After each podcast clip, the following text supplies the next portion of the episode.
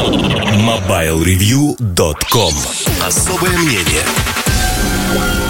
Всем привет, с вами Ильдар Муртазин. И в особом мнении хочу поговорить про российский рынок смартфонов, планшетов частично, о том, что происходит, что произошло. И это не подведение итогов, это некое промежуточное, наверное, описание происходящего на рынке. То есть такой экстра слепок э, с того, что случилось, что случится, последствия ценовой войны, возможно, затронем. Одним словом, поговорим про самую интересную тему. А кто выигрывает, кто проигрывает и вообще, что происходит с российским рынком. Ну, начну с самого простого, что российский рынок, э, он в кризисные годы всегда сжимается. Это произошло и в 2015 году. В 2016 году мы видим сокращение рынка, но не такое большое, каким оно могло бы быть. То есть в 2016 году объем рынка все равно будет не 40 миллионов штук, конечно, телефонов и смартфонов, но около 30-32 миллионов на рынке будет продано.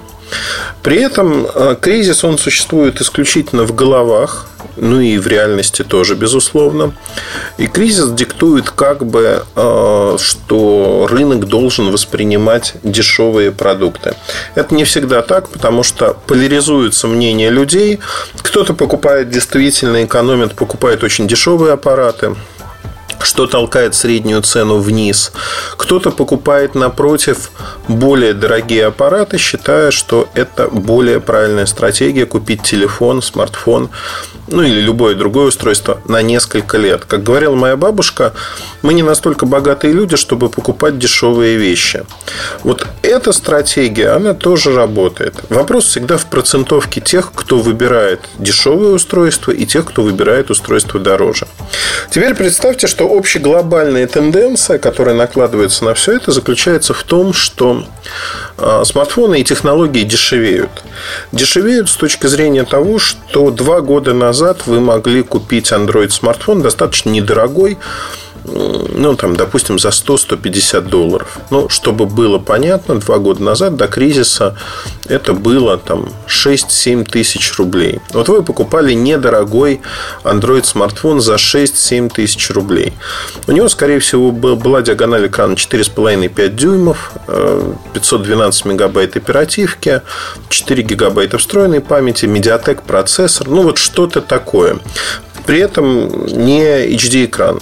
Некоторые особо продвинутые образцы, конечно, могли похвастаться HD-экраном, но никакой поддержки 4G при этом, потому что 4G два года назад э, стоил достаточно дорого.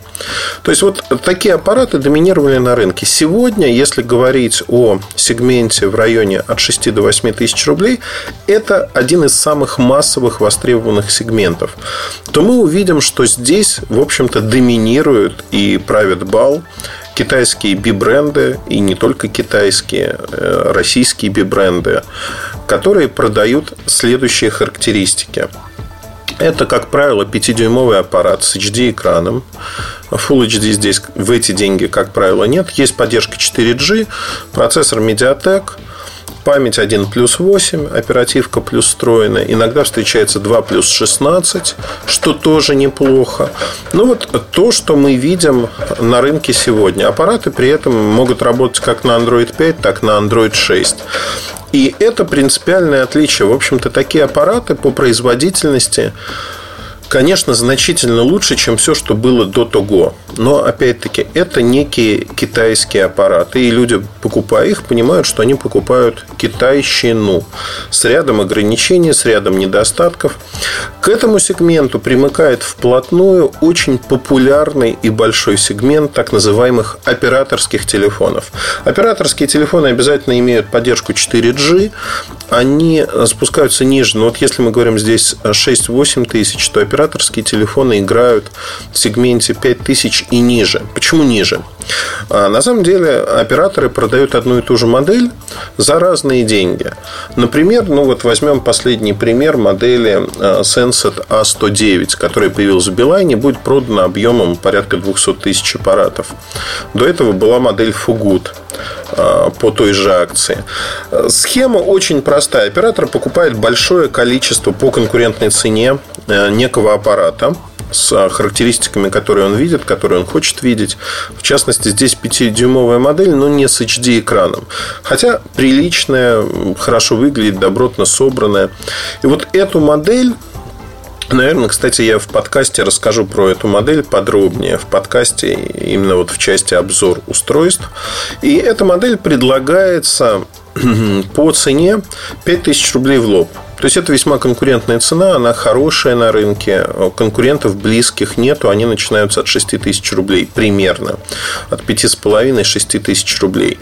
Но если посмотреть, как Билайн продает, Билайн предлагает в каждом регионе, Москва, Московская область, другие города, купить эту модель, заплатив 2,5 тысячи рублей за аппарат и доплатив примерно тысячу за услуги связи, за пакеты на 3 месяца. То есть вы 3 месяца пользуетесь в этом телефоне услугами связи Билайн и получаете телефон фактически за 2500 рублей.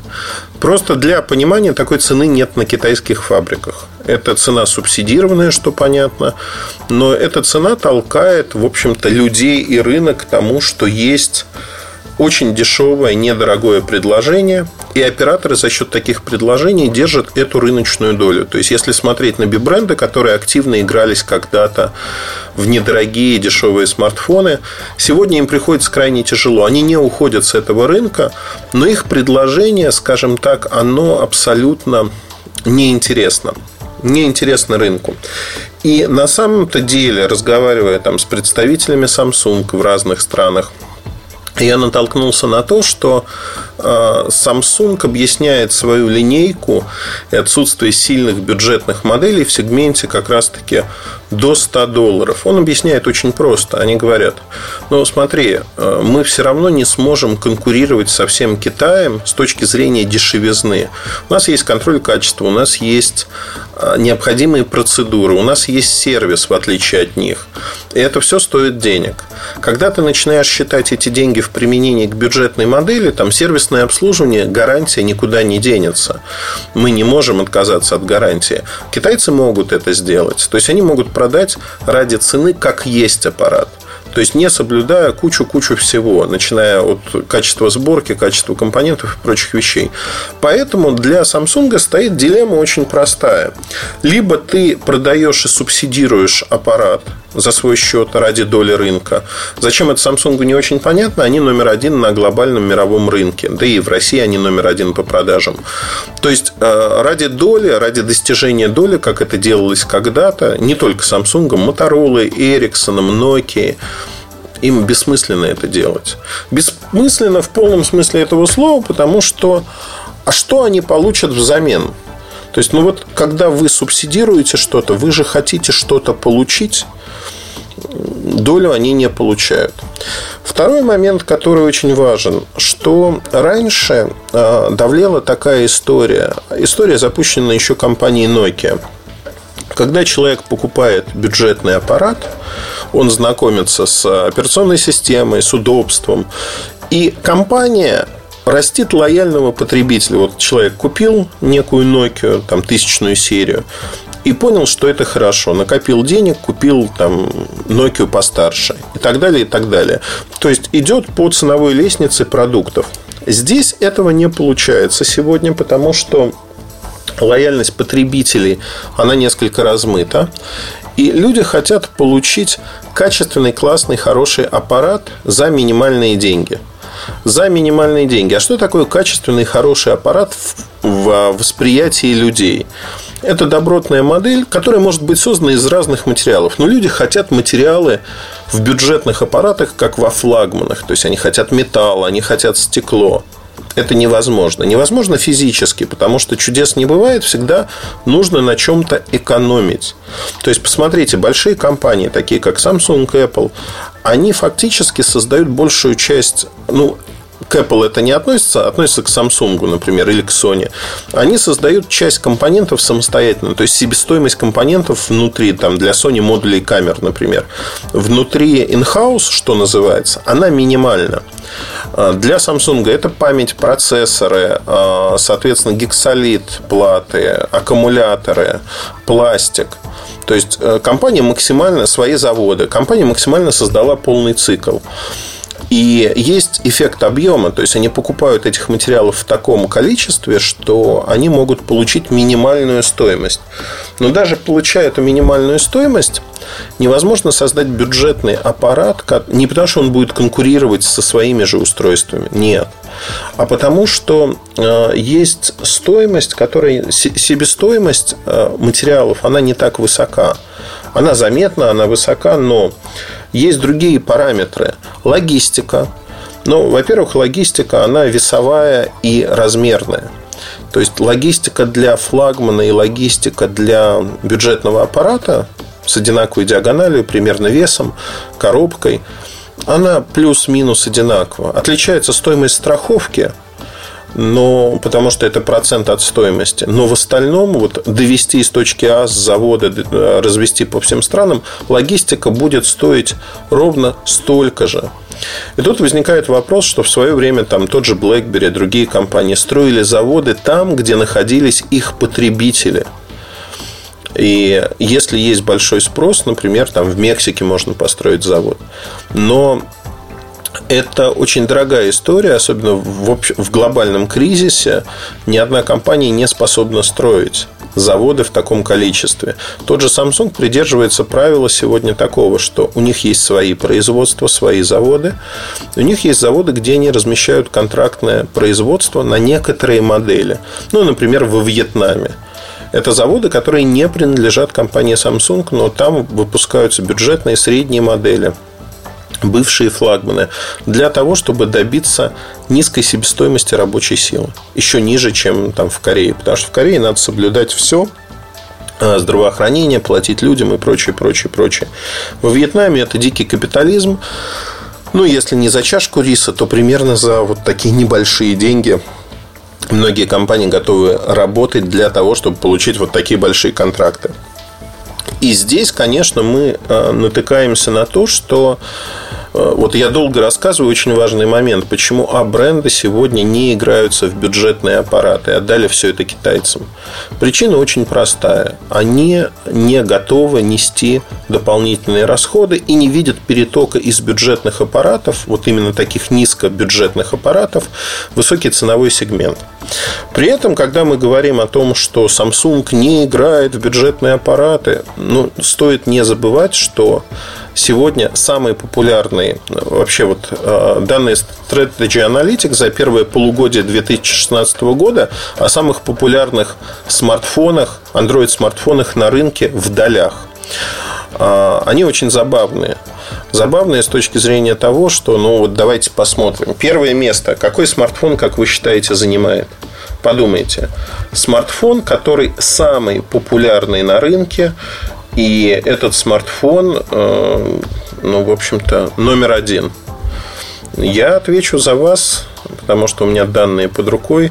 Это Samsung Galaxy S7 Edge. S7 Edge – смартфон, который продан в объеме 13.3 миллиона штук. То есть для понимания, да, что это смартфон с максимальной стоимостью. Это один из самых не один из самых, а самый популярный Android смартфон. Теперь давайте посмотрим на вторую строчку. А, и здесь как раз-таки находится бюджетная линейка. Это Galaxy J2. Самый дешевый смартфон, ну, J1 mini, J1 дешевле, но J2 это смартфон, который на многих рынках он операторский, многие покупают его. Я вот сейчас прям наберу Galaxy J2 и посмотрю стоимость его. Э, стоимость этого аппарата составляет 188 долларов. 188 долларов нельзя назвать очень дешевым предложением. То есть э, где-то в Индии он стоит 150 долларов. Но это аппарат достаточно дорогой. 10 тысяч рублей вот на сером рынке, просто чтобы понимать, что умеет этот аппарат. Он работает на Android 5.1. У него экран 4,7 дюйма, 960 на 540 точек. Камера 5-мегапиксельная, есть автофокус, 4G поддерживает, батарейка 2000. Выглядит приятно, пластиковый, ну, как вся J-серия. То есть, представляете, да, на сегодняшний день этот аппарат является одним из самых популярных в мире – ну, если быть точным, он занимает второе место, его продано 13 миллионов штук. 13 миллионов штук. То есть Galaxy S7 Edge за полгода продали 13,3 миллиона, а этого 13 миллионов. Просто для сравнения аналогичный аппарат, если брать российский рынок, аналогичный аппарат по характеристикам в лоб будет стоить где-то вот те самые 5000 рублей. Ну, например, это Sensat A109 операторский, а с субсидией и, и того меньше 2500. То есть разница от 2 до 4 раз не в пользу Samsung. Тем не менее, этот аппарат продается в, в огромном объеме. Третье место, к слову говоря, занимает простой S7. 11,8 миллиона штук за полугодие. То есть, если смотреть доли рынка вот для каждой этой модели S7 Edge, J2, S7, то доля рынка 2,3%, 2,3% и 2%. И фактически, если вот топ-3 аппаратов на Android взять, получается, что Samsung занимает 6,6%. 6,6%, а ведь еще в топ-10 Android смартфонов есть и другие модели от компании Samsung. В топ-10 из 10 моделей 8 это компания Samsung. Смешно. Смешно, забавно, я не знаю, ну, можно по-разному говорить. Тем не менее, это показывает, что стратегия а, которую вот приняли в Samsung, она работает. И на том же J2 компания получает большую прибыль, которую она направляет на R&D топовых моделей. То есть, а бренды фактически. И это то же самое мы можем посмотреть на HTC, мы можем посмотреть на Sony, на другие компании. Huawei тот же стратегию перенимает самсунговскую. Они в бюджетном сегменте не так, чтобы очень были сильны они не играют в бюджетный сегмент. То есть, вот сегмент около 100 долларов, он отдан на откуп китайским фабрикам, которые могут следить, не следить за качеством. Качество может быть разным, бренды могут быть разными. Очень часто это BC бренды. Одним словом, здесь мы видим вакханалию. Эта вакханалия в России, она абсолютно ровно такая же. Она ничем не отличается от других рынков. И в России сегодня, как я уже сказал, снизу операторские модели, дальше идут BC-бренды. И вот в сегменте до 10 тысяч рублей начинается вот такая достаточно заметная рубиловка.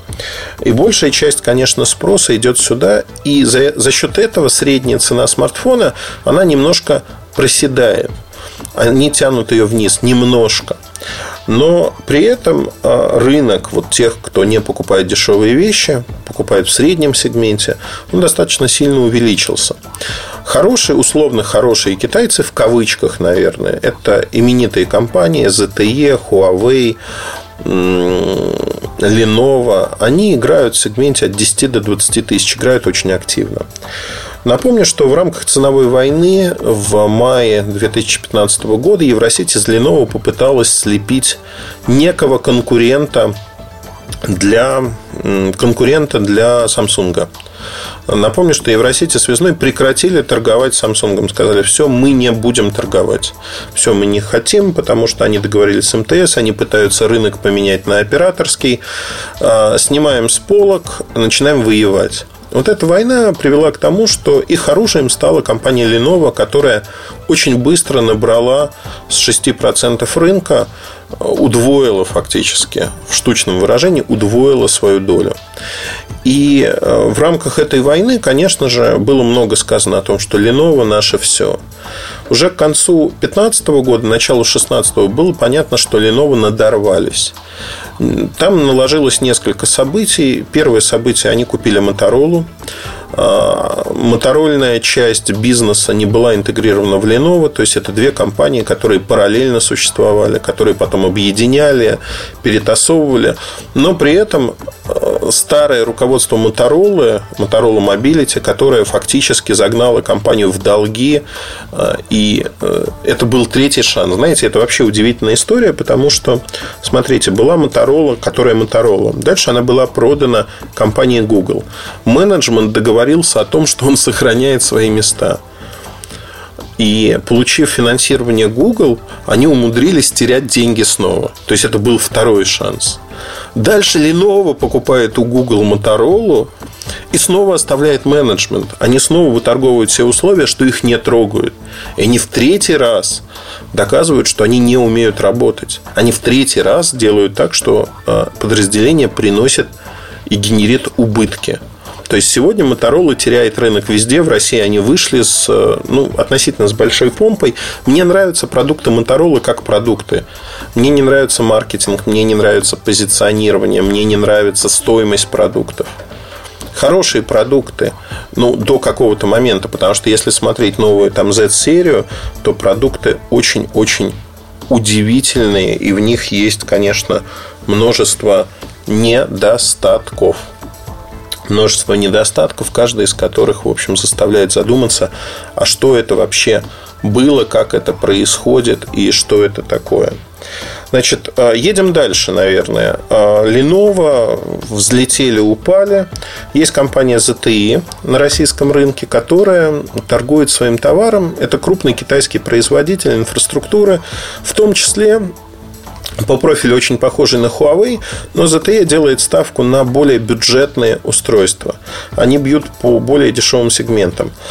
Покупают фактически рыночную долю. Почему я говорю покупают? Потому что очень выгодные предложения. А смартфоны ZTE при равенстве качества, характеристик со многими устройствами стоят, как правило, на полторы-две тысячи рублей дешевле чем конкуренты. Как это достигается? ZTE ничего не зарабатывает на них. ZTE борется за долю рынка. Доля рынка агрессивно растет. Сейчас у них порядка 6-7% российского рынка в штуках. А, они вышли в такие сети, как Мегафон Ритейл, ряд других. Ну и вообще в ZTE сегодня а, работают люди, выходцы из Мегафона.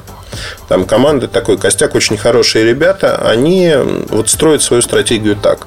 Вопрос, конечно, остается открытым, как долго они смогут строить стратегию, не зарабатывая деньги, и в какой момент, когда они вот переключатся, нарастив долю, переключатся постепенно или сразу на зарабатывание денег, как просядет доля. Ну, чудес не бывает, потому что сегодня покупают за счет не известности бренда, а за счет того, что при прочих равных это выгодная покупка, и ее рекомендуют в сетях. Рекомендуют, потому что ZTE продавать достаточно легко. Цена всегда играет роль. Низкая цена, она подкупает при прочих равных. Значит, Huawei. Huawei играет совершенно в другую игру. Они пытаются нарастить имиджевую составляющую. Вообще у Huawei, вот глобально, если смотреть на весь мир, все прекрасно.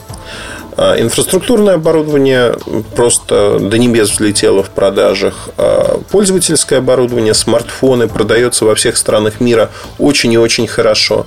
Россия является исключением, потому что Huawei здесь много лет метался. И они не могли договориться с розницей, фактически с Евросетью и связным. Евросеть связной, когда контролировали примерно 60-65% российского рынка в продажах, это, конечно, было очень много. Сегодня Евросеть связной в рамках ценовой войны, кризиса э, в штучных продажах совокупно занимает только 30% российского рынка. Всего лишь 30%. То есть они упали и упали очень-очень сильно. И это, в общем-то, дает свои плоды. Операторы выросли, независимая розница за счет того, что стала торговать Samsung, сильно подросла. А, фирменные магазины Samsung вообще превратились в очень интересный инструмент, потому что сегодня фирменная розница Samsung а, занимает 2,5% всего российского рынка смартфонов. То есть фирменная розница, никогда такого не было, чтобы фирменная розница одного игрока занимала такой объем рынка. И здесь мы сталкиваемся с тем, что Huawei играет в эту игру, ну, пока не очень успешно, потому что затрат на рекламу, маркетинг у них э, непропорционально мало по сравнению с тем, чего они хотят добиться. То есть, поэтому они открывают, открыли свой магазин, устраивают флеш-распродажи при покупке дороже 20 тысяч рублей – они дают скидку 10% в магазине, устраивают э, там, аттракционы невиданной щедрости, все для того, чтобы нарастить долю. Фактически это путь в какой-то мере ZTI а, продавать в ноль или в легкий минус для того, чтобы достичь долю, но при этом обставлен он немножко антураж другой. Антураж другой, потому что, ну вот смотрите, да, вот мы делаем вот так, так, так, лишь бы вам было хорошо. Создают выгодные предложения. Но проблема заключается в том, что в рамках ценовой войны Samsung тот же, как лидер рынка, он не помножил свои цены на курс, как это сделала, например, компания Apple, и моментально потеряла долю рынка. Абсолютно нет. Они сделали совершенно другую вещь. А именно, они сделали э, вещь очень понятную, на мой взгляд – они зафиксировали цены. То есть они продавали де-факто, ну, если не в ноль для представительств, то очень близко к тому. Для того, чтобы держать рынок. Это, конечно, подкосило очень многие компании. Sony подкосила. Их флагманы, которые должны были стоить 60 тысяч рублей, 65 тысяч рублей, их продавали по 50. Sony тоже не зарабатывал. Но если у Samsung есть жирок, то у Sony, конечно, этого жирка никогда не было, и они чувствовали себя крайне плохо. Но э, им повезло, потому что в рамках ценовой войны в конце 2015 года Евросеть снова поставила их на полке, стала активно продвигать, и за счет этого в среднем сегменте это E, M модели, они выросли. Выросли, и, э, скажем так, их гибель была отсрочена тем, что Евросеть и связной стали активно играться. Из Lenovo не получилось сделать героя в противовес Samsung. Они стали подтягивать все бренды, до которых могут дотянуться. Там Xiaomi так появился на российском рынке, сначала в связном, потом в Евросети. То есть, по факту, э, вот эти борения, да, эта ценовая война, она привела к очень большим изменениям. Но давайте пойдем дальше. Вот в среднем сегменте у нас сегодня активничают китайцы, при этом есть J-серия от Samsung, есть A-серия, в зависимости от диагонали, там она залезает в разные сегменты. А-серия, J-серия продается в объеме. А-серия является одним из героев рынка, потому что многие ориентируются стекло, металл, многим это нравится, а флагманы или старые флагманы не нужны. Поэтому продаются они очень-очень неплохо. И есть, конечно же, флагманы, это самый дорогой сегмент, самый высокий ценовой сегмент – это сегмент 50 тысяч и выше. Здесь традиционно хорошо чувствует себя Apple, потому что продукция Apple всегда была скажем так, в приоритете. Люди с точки зрения имиджа считали, что это правильно и прочее, прочее. Но а, время Apple на российском рынке постепенно уходит. Причин несколько. И основная причина то, что они в течение двух лет – не меняли цены. То есть, если Samsung цены не поднял на курс, то Apple это сделал и сделал неоднократно. В итоге оказалось, что смартфоны Apple, флагманы от Apple, они самые дорогие. И, конечно же, жаба начала, ну вот официальная цена iPhone 6s от 57 тысяч рублей. Понятно, что э, многие продавцы понимая, что держать эту цену безумно, они продают фактически в ноль по 52-51 тысячи рублей. Apple обижается, стражает их, но тем не менее это происходит. Но спроса все равно нет, потому что даже разница в 2, 3, 5 тысяч рублей она оказывается достаточно значимой. Когда вы смотрите на флагман от Samsung, флагман от Apple, жаба начинает просыпаться. Просыпаться, потому что флагман от Samsung ничем не хуже. А, отличается только название компании, материалы те же самые, плюс куча фишек дополнительных, там защита от воды и прочее, прочее. Камера получше, но опять-таки, да, это дело вкуса, многие об этом не знают. Памяти больше. И люди начинают думать а, в рамках вот этого кризиса более рационально и покупают уже не Apple зачастую, а Samsung. Если посмотреть на последний год, ну, например, взять второе полугодие 15 первое полугодие 16 года в России, то оно как раз-таки э, захватывает, скажем так, выход 6s, э, выход там, модели от Samsung. И очень интересная ситуация.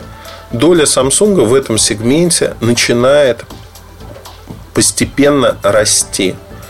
При этом надо сказать, что в штучном выражении и Samsung, и Apple теряют рынок за счет того, что у них нет бюджетных моделей. То есть рынок в верхнем ценовом сегменте, ну, скажем, от, от 20 даже 5 тысяч и выше, он сокращается. Доли а, тех, кто покупает в этих сегментах, сокращаются в кризис просто банально потому, что у людей нет денег. И Apple, и Samsung падают, сжимаются. Но при этом, вот сжимаясь, а, Samsung отвоевывает долю продаж в верхнем ценовом сегменте от 50 тысяч рублей за счет своих флагманов. S7 Edge, S7, которые очень популярны в России. Note 5 неплохо продавался.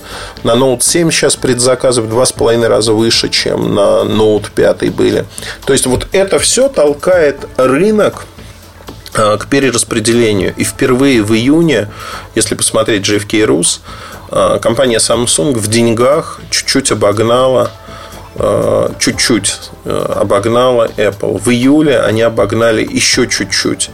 То есть э, тенденция, вот этот перелом, он случился. Дальше начнутся качели, будут новые модели от Apple, появится естественный всплеск, так всегда бывает, потом падение. Но сама тенденция изменения предпочтения, она налицо налицо, потому что высокие цены. Основные модели, которые Apple продает сегодня, это старые аппараты. Старые аппараты с низкой ценой. Это iPhone ну, там, 5 был в том году, в этом году iPhone SE. То, что покупают, покупают в большей мере в кредит. То есть это люди, у которых никогда, как правило, не было айфона, которые считают, что iPhone это вот верх, а, ну, что называется, цивилизации, какой-то имидж дает. Те, кто в это наигрался, они уже отходят в сторону. Значит, ну вот это то, что происходит, вот борение вверху, и как и был лидером рынка, так лидером рынка остается Samsung. Коротко пробегусь, наверное, по брендам, потому что зачастую люди не понимают, что вообще происходит. Например, Alcatel.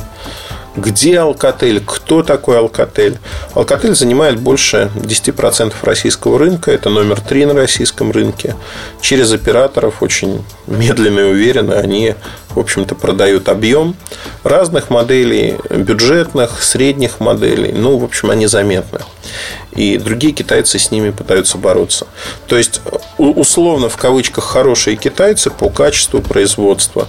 ZTE, Huawei, Lenovo, Alcatel – они, ну, Мейзу сюда можно добавить. Мейзу просто, они маленькие, занимают небольшой объем рынка в силу разных причин. Вот они э, как бы в среднем сегменте, в среднем ценовом сегменте 15-30 тысяч рублей чувствуют себя неплохо. Ниже просто вот такой голый Китай. А что будет происходить с нижним сегментом? Сможет ли он расти? На мой взгляд, нет. Причин несколько, потому что те люди, кто привозят BC бренды сюда, они должны вставать в сети. Сети берут высокую маржу, отъедая их деньги. И забирая высокую маржу у поставщиков, они фактически гнобят этих поставщиков так, чтобы они не могли жить дальше. Поэтому э, аттракцион невиданной щедрости подходит к концу. Количество желающих играть в долю рынка, вход на рынок э, и тому подобные вещи, оно, заканчивается просто физически. А значит, цена будет немножко расти в этом сегменте. Но опять-таки накладывается то, что сами технологии дешевеют. Хотя, с другой стороны, в Китае то, что сейчас происходит, а, резкий рост цен на дисплеи, все причем, даже для кнопочных звонилок. А, менее резкий рост цен на память, то есть себестоимость продуктов, она выросла. То, что стоило условно 50 долларов полгода назад, ровно то же самое сегодня стоит 53-54 доллара, а то и 55. То есть рост цен от 5 до 10% на конечные продукты. Это заметно. То есть это съедает вот, э, и компенсирует падение цен на технологии, как говорится. Samsung, кстати говоря, разыграл очередную волну вот этой компонентной войны по ценам и немножко прижимает ну не немножко, а сильно прижимает китайцев, повышая, максимизируя свои прибыли. А, я думаю, что есть еще один момент, про который почему-то никто не думает и не говорит с точки зрения того, что происходит у нас а, с вот этими китайскими телефонами зачастую в сегменте до 10 тысяч рублей. Люди, кто хочет сэкономить, они покупают э, какой-то бренд, а потом у них что-то происходит. Они хотят получить сервисное обслуживание. И дальше ничего не происходит, потому что сервиса как такового оказывается, что нет. Починить, отремонтировать дороже, чем купить новый люди просто выбрасывают. И обжегшись один раз, они понимают, что сервис это все-таки важно. Дальше понятно, что не 100% тех, кто обжегся, начинает покупать что-то более приличное. Понятно, что это не так. Но, как правило, люди в большинстве своем покупают более дорогой телефон, надеясь, что там не будет таких проблем. И, как правило, люди э, создают себе уже э, ну, такое, знаете, мнение о том, что это такое. И э, здесь мы приходим к следующему моменту, почему вот эти китайские BC-бренды не смогут нарастить свою долю резко. Потому что они уперлись в э, объем рынка, и они уперлись в то, что э, следующая итерация, следующий виток, все больше людей знает, что там нет сервисной поддержки качественной, или она вовсе отсутствует. Это уже пошла обратная волна, отток. То есть, знаете, вот рынок, он же идет волнами фактически. И очень хорошо то, что это происходит в диапазоне там, год, полтора, два, три. Это можно просчитать, построить модели, как это происходит.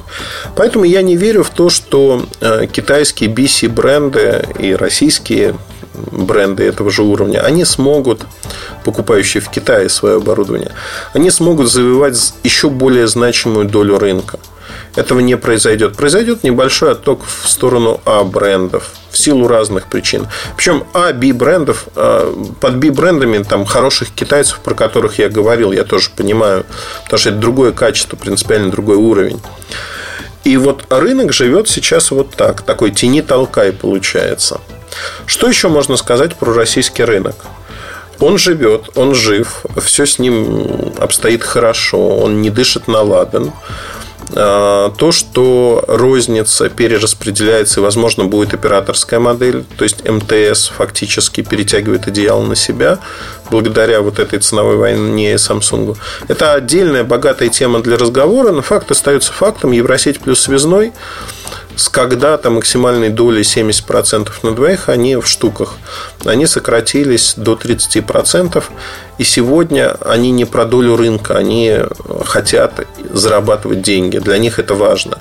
Надо долги отдавать там, тому же связному. Поэтому они зарабатывают деньги и стараются не играть в долю рынка. Это, на мой взгляд, очень правильно. Что будет дальше, посмотрим. Есть разные сценарии развития рынка и розницы, в том числе онлайн-розницы.